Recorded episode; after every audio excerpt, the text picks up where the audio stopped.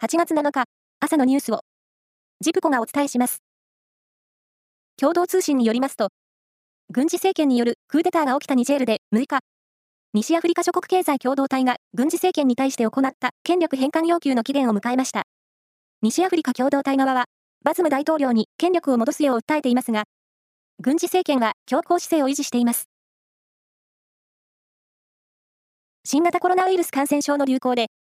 2019年を最後に中断していた衆議院議員と参議院議員の海外視察が4年ぶりに復活しました。コロナ禍が落ち着き、秋に見込まれる臨時国会まで日程に余裕が生まれるためです。今年度は衆参で合わせておよそ5億円の関連予算を計上しています。スポーツクライミングの世界選手権は6日、到達した高さを競うリードの決勝がスイスのベルンで行われ、女子で19歳の森愛選手が初優勝を果たしました。この競技で日本女子が金メダルを獲得するのは、オリンピック、世界選手権の全種目を通じて初めてです。サッカーの J リーグ1部 J1 は、第22節の7試合が行われ、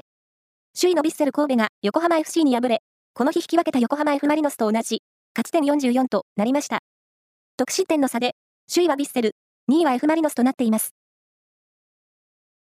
プロ野球は昨日、6試合が行われ、中日は、ヤクルトと対戦して、1対3で敗れ、このカード3連勝はなりませんでした。その他の試合は、巨人、阪神、オリックス、楽天、ソフトバンクが勝ちました。甲子園球場で昨日開幕した夏の全国高校野球は、1回戦の3試合が行われ、茨城の土浦日大と福島の聖光学院、それに宮城の仙台育英がそれぞれ勝って2回戦へ進出しました。愛知の愛工大名電は、今日の第4試合で徳島商業と対戦します。以上です。